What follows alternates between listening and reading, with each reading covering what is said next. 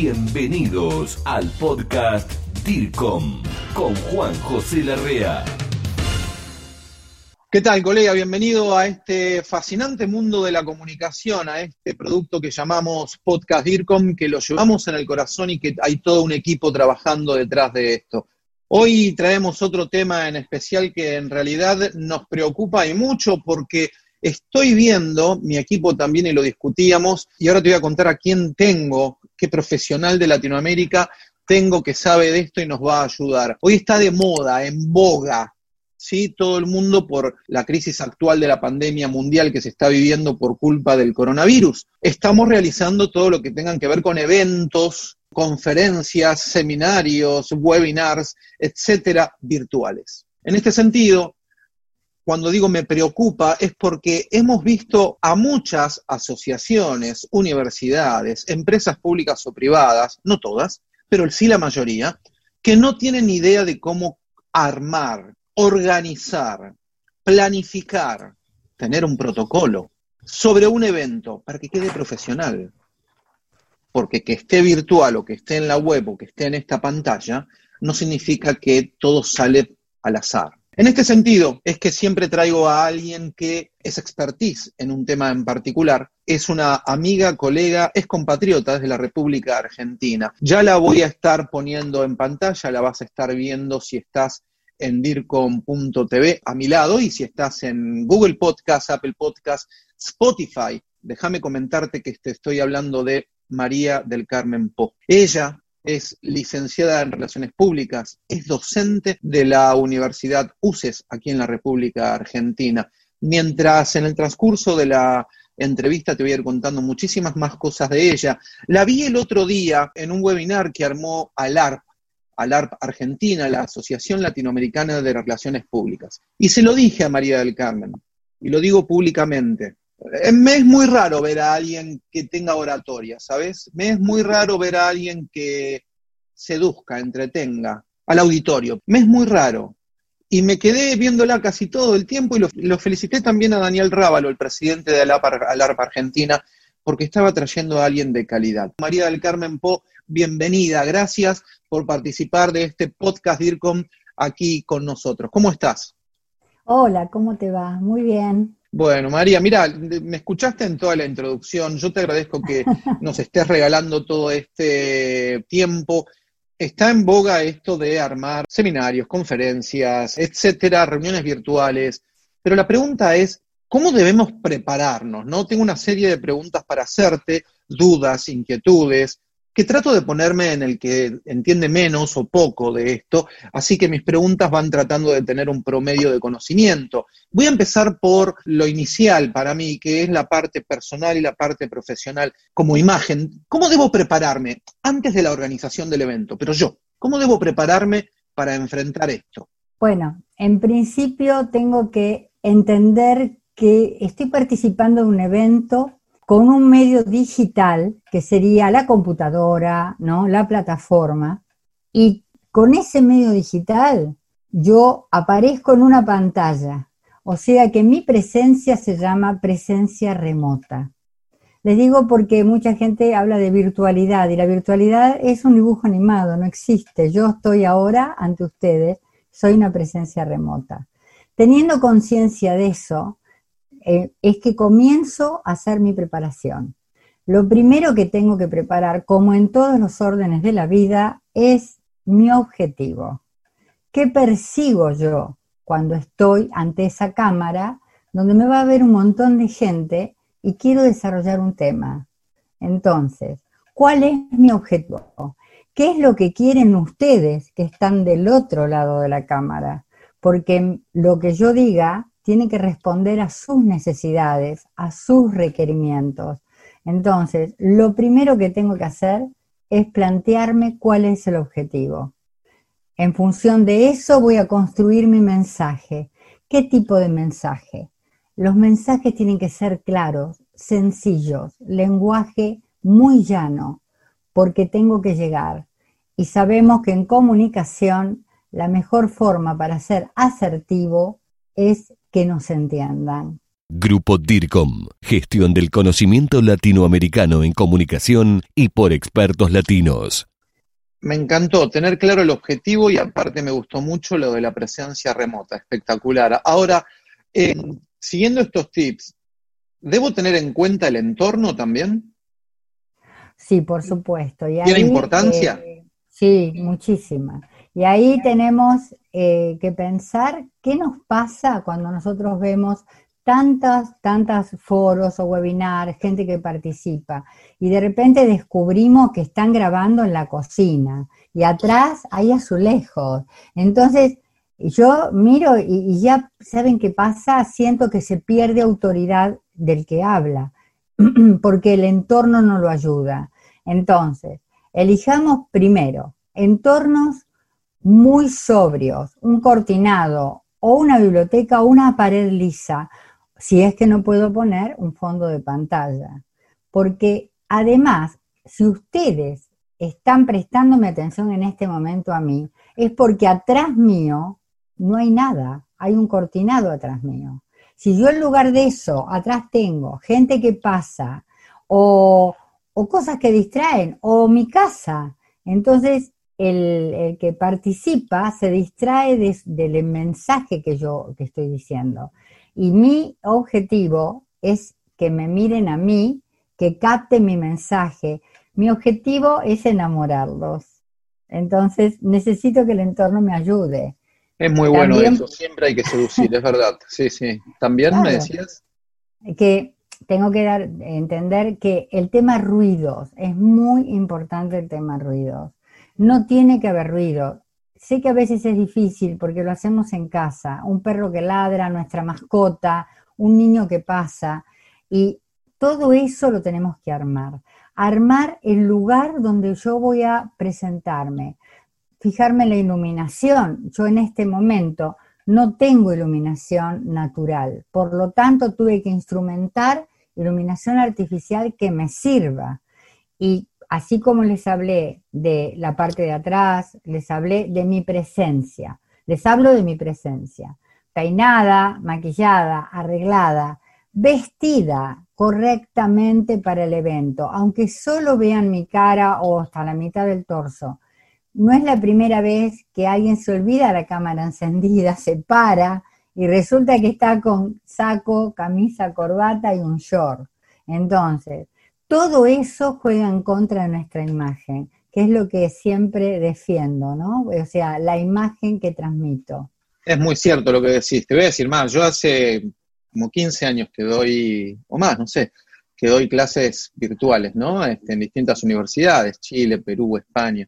Y me ha pasado a veces estar de acá para abajo hasta la cintura de camisa, camisa y corbata, y abajo en pijama, este, por la diferencia horaria, etc.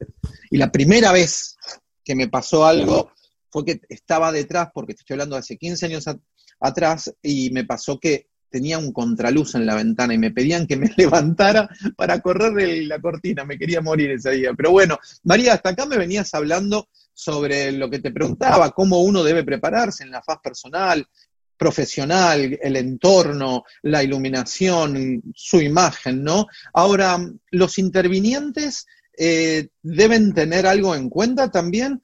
¿O esto solo queda para el que va a dictar una clase, conferencia, hora, charla? ¿Qué pasa con los intervinientes? ¿Se puede improvisar? Acá yo les voy a decir que en nada se puede improvisar. Bien. Dice, hay un, hay un dicho que dice que la mejor improvisación es la que no se improvisa. Aún en oratoria, si estoy improvisando, yo les aseguro que no improviso. Tengo en mi cabeza los tips y el recorrido de mi mensaje. En esto pasa lo mismo.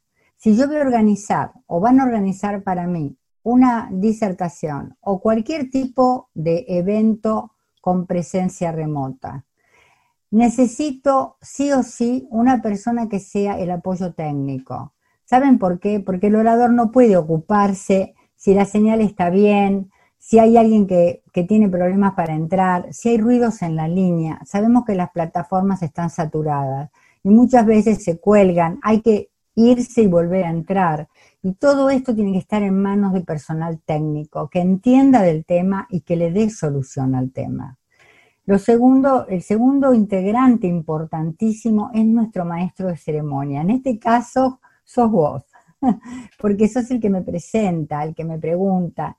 A veces no lo llamamos maestro de ceremonia, eso es muy protocolar, pero lo podemos llamar coordinador, algunos le dicen moderador. ¿Quién es esa persona? Es la que emite los mensajes de coordinación entre todos los participantes es el que dice, bueno, le vamos a dar la palabra a una persona o a otra, o van a hacer, voy a hacer una pregunta al moderador. Y tenemos un webinar. El webinar, ¿qué es lo que hace? Recoge las preguntas, eh, examina los chats. Miren, cuando uno está hablando ante una cámara, no puede hacer todas esas tareas. Y yo he participado de eventos eh, con presencia remota donde se dilataba mucho el tiempo del orador, porque el orador era el hombre orquesta, quería hacer todo y, es imposible. Por otra parte, tengo los participantes. Los participantes son los que me dan vida, son los que necesito del otro lado. Yo los veo a ustedes y los necesito a ustedes. ¿Para qué? Para retroalimentarme. Aunque le esté hablando a una luz, yo sé que mi voz llega yo sé que mi mirada llega, yo sé que ustedes me están viendo y les hablo a ustedes, mi mensaje va dirigido a ustedes.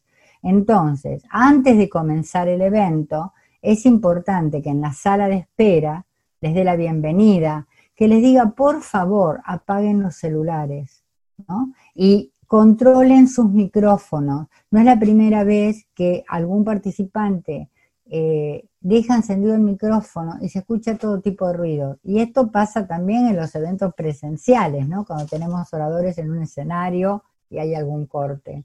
Viene muy bien repasar esto porque, eh, insisto, lo dije al principio, es tan difícil organizar un evento presencial como un evento virtual. Que sea virtual o remoto, como dijo María del Carmen, no significa que sea una pavada, una tontería, eh, algo que sale este, por magia, no, para nada. Te cuento que María del Carmen Po también es conferencista, es directora de VIP Eventos, es coach internacional. María en este sentido nos está ayudando a cómo debieras organizar tu evento virtual.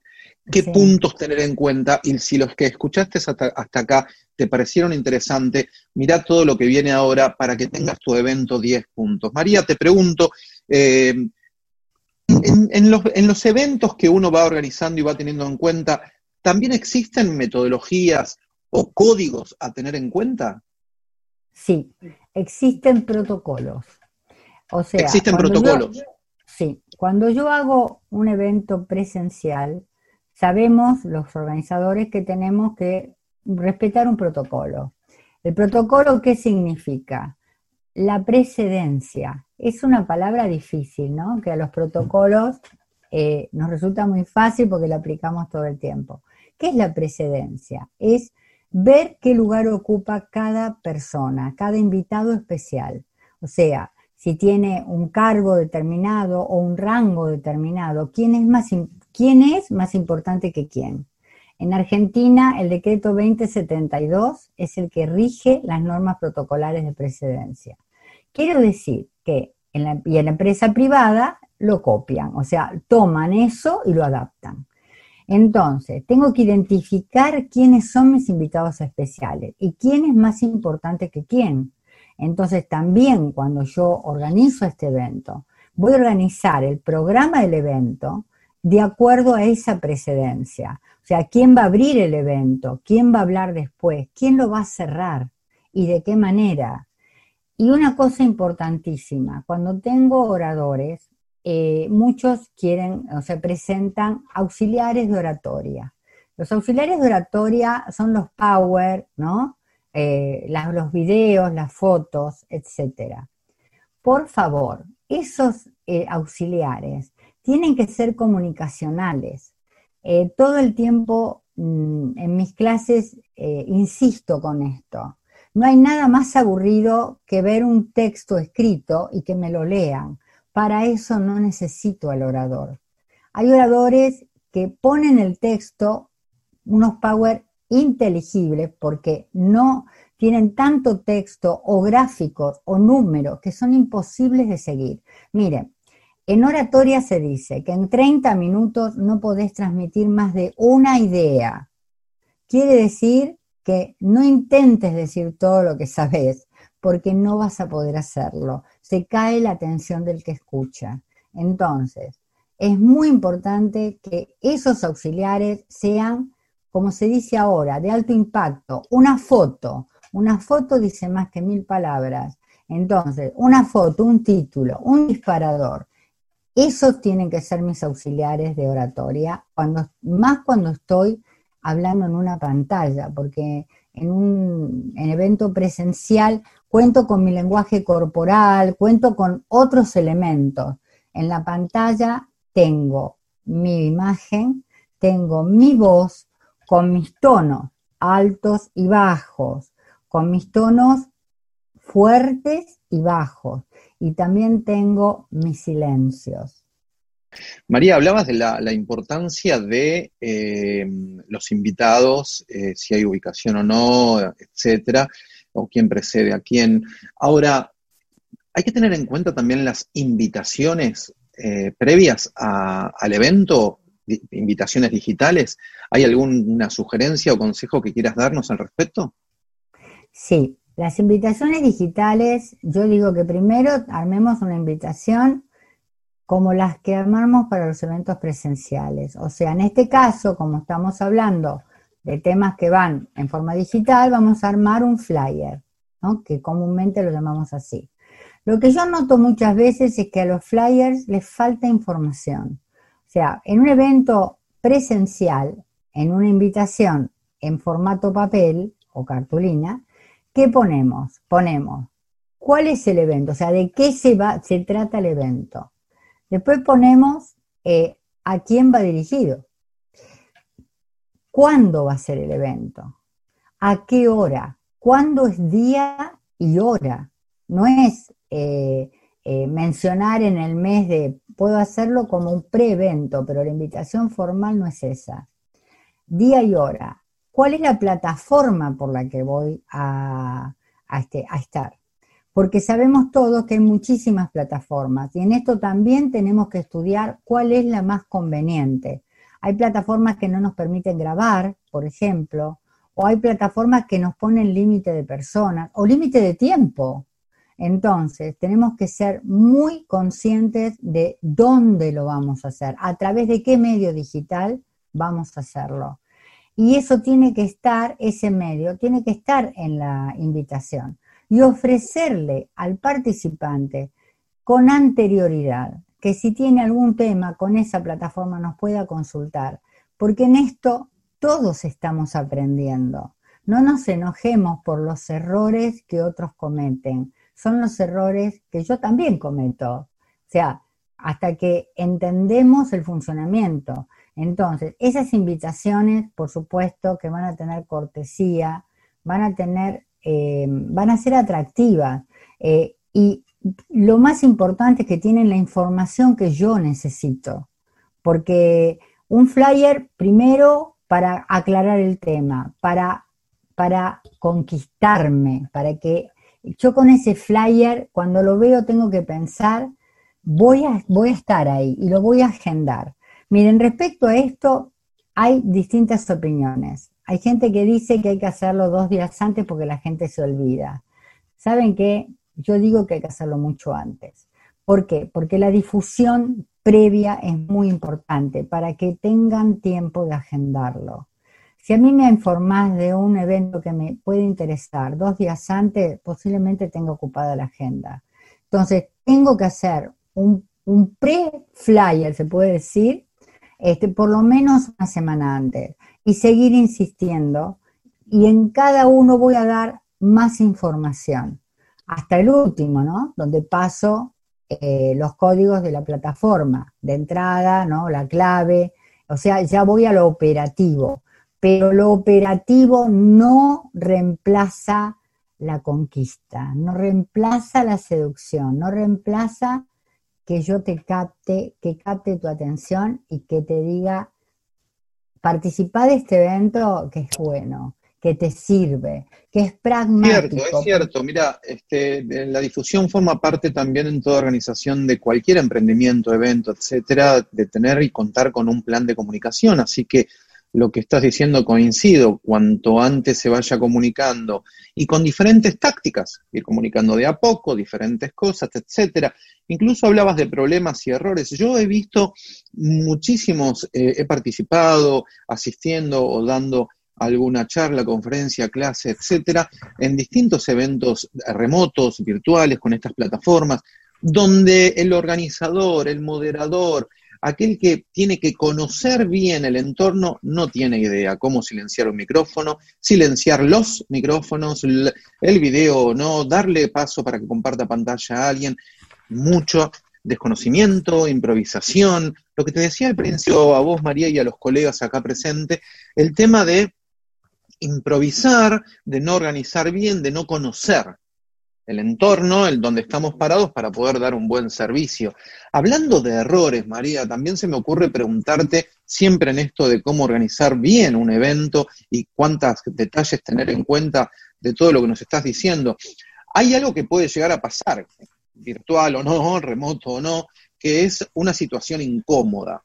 Dentro de tu expertise, deje, permitime contarle a todos los colegas que nos están viendo que María también tiene un premio a la mujer profesional 2017 dado por distintas asociaciones, lo cual también te felicito, María, por ese logro. ¿Cómo salgo dentro de tu conocimiento y expertise de alguna situación incómoda? ¿Se te ocurre algo que nos puedas enseñar? Sí, eh, así como en los eventos presenciales a veces tenemos gente que es conflictiva o que presenta algún problema, eh, también nos pasa en la red. En la red eh, nos es difícil, más difícil porque estamos siempre en una pantalla, o sea, no tenemos el contacto físico, no tenemos esa posibilidad de eh, interactuar con esa persona más directamente. el secreto de eso es la asertividad. Nunca me tengo que enojar, nunca tengo que ser agresiva. Mis consideraciones o, lo que le diga tiene que ser siempre por el lado positivo. Y esto no va solo para eso, va para la vida. Tenemos que ir por el lado positivo. Mm, no pretendo que todos estén de acuerdo con lo que digo. No pretendo que todos em, opinen lo mismo que yo. Es válido que cada uno tenga sus creencias, sus creencias, sus prejuicios, sus ideas. Y y que de repente en el evento que estoy participando, lo que yo digo no le cayó bien. Eh, Saben que en comunicación, en la disyuntiva, también podemos tener eh, empatía, podemos buscar la asertividad, ese pequeño terreno en común que los dos tenemos, lo puedo buscar en esa comunicación. Entonces, lo puedo escuchar a esa persona, puedo escucharla, puedo inclusive decirle, que lo invito a tener una charla por otro medio, en otro momento, eh, sobre el tema que tanto le preocupa. Y también puedo decirle que ese tema eh, a mí me sirve, me sirve la crítica, porque en la crítica también aprendo. Y mm, puedo manejar esa situación difícil eh, y hacerla fácil, porque apelo a la emoción, apelo a la persuasión. ¿Saben lo que es la persuasión? La persuasión es el raciocinio más la emoción, es cerebro más corazón, eso es persuasión. Está muy claro, María. Dentro de toda la organización que vamos teniendo en cuenta, todos estos tips, sugerencias, todo este protocolo, ¿no? Todos los pasos que hay que seguir. También se me ocurre consultarte y preguntarte con respecto a toda la previa de esta organización, porque como bien dijimos, hay un moderador o bueno, no, no, no, bien llamado tal vez maestro de ceremonia, pero alguien que está coordinando. Eh, en un evento donde participan distintos em, conferencistas o personas que van a hablar para un auditorio, ¿es necesario que este moderador, coordinador o la misma organización se contacte con ellos antes?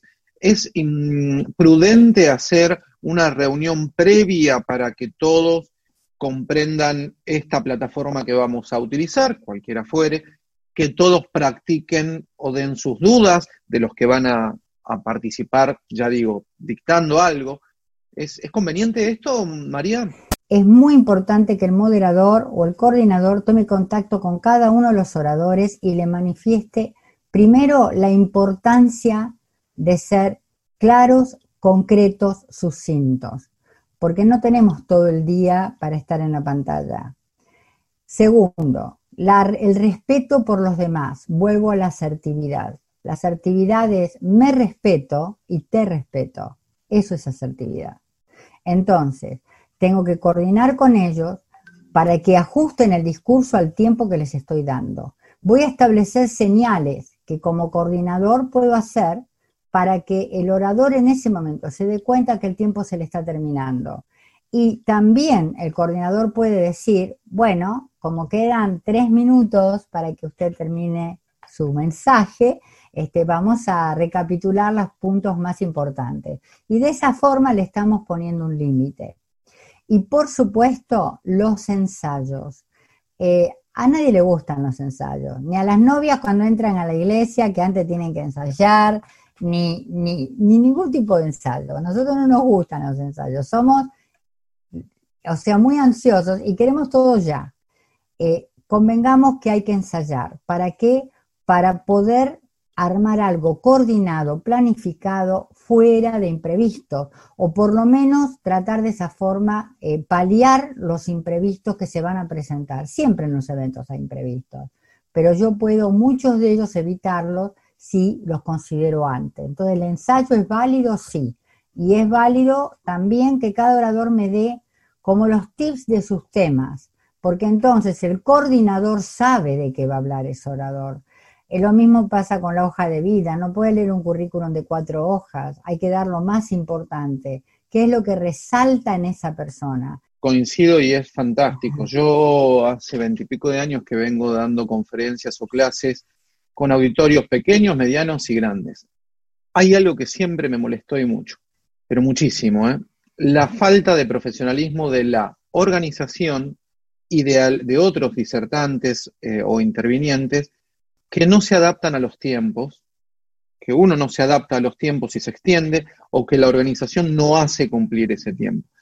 Te digo sinceramente, y qué bueno poder decirlo acá que no estoy dando una conferencia, ah.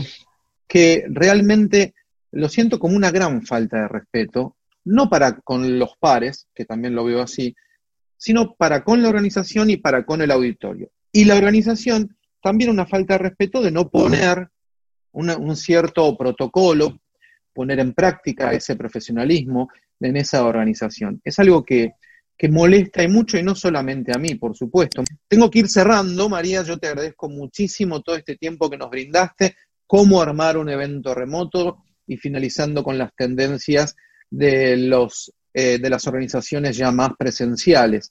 Así que déjame mandarte un muy fuerte abrazo, DIRCOM, como decimos en nuestro movimiento muchísima pasión por la comunicación y agradecerte todo este tiempo que nos diste. ¿eh?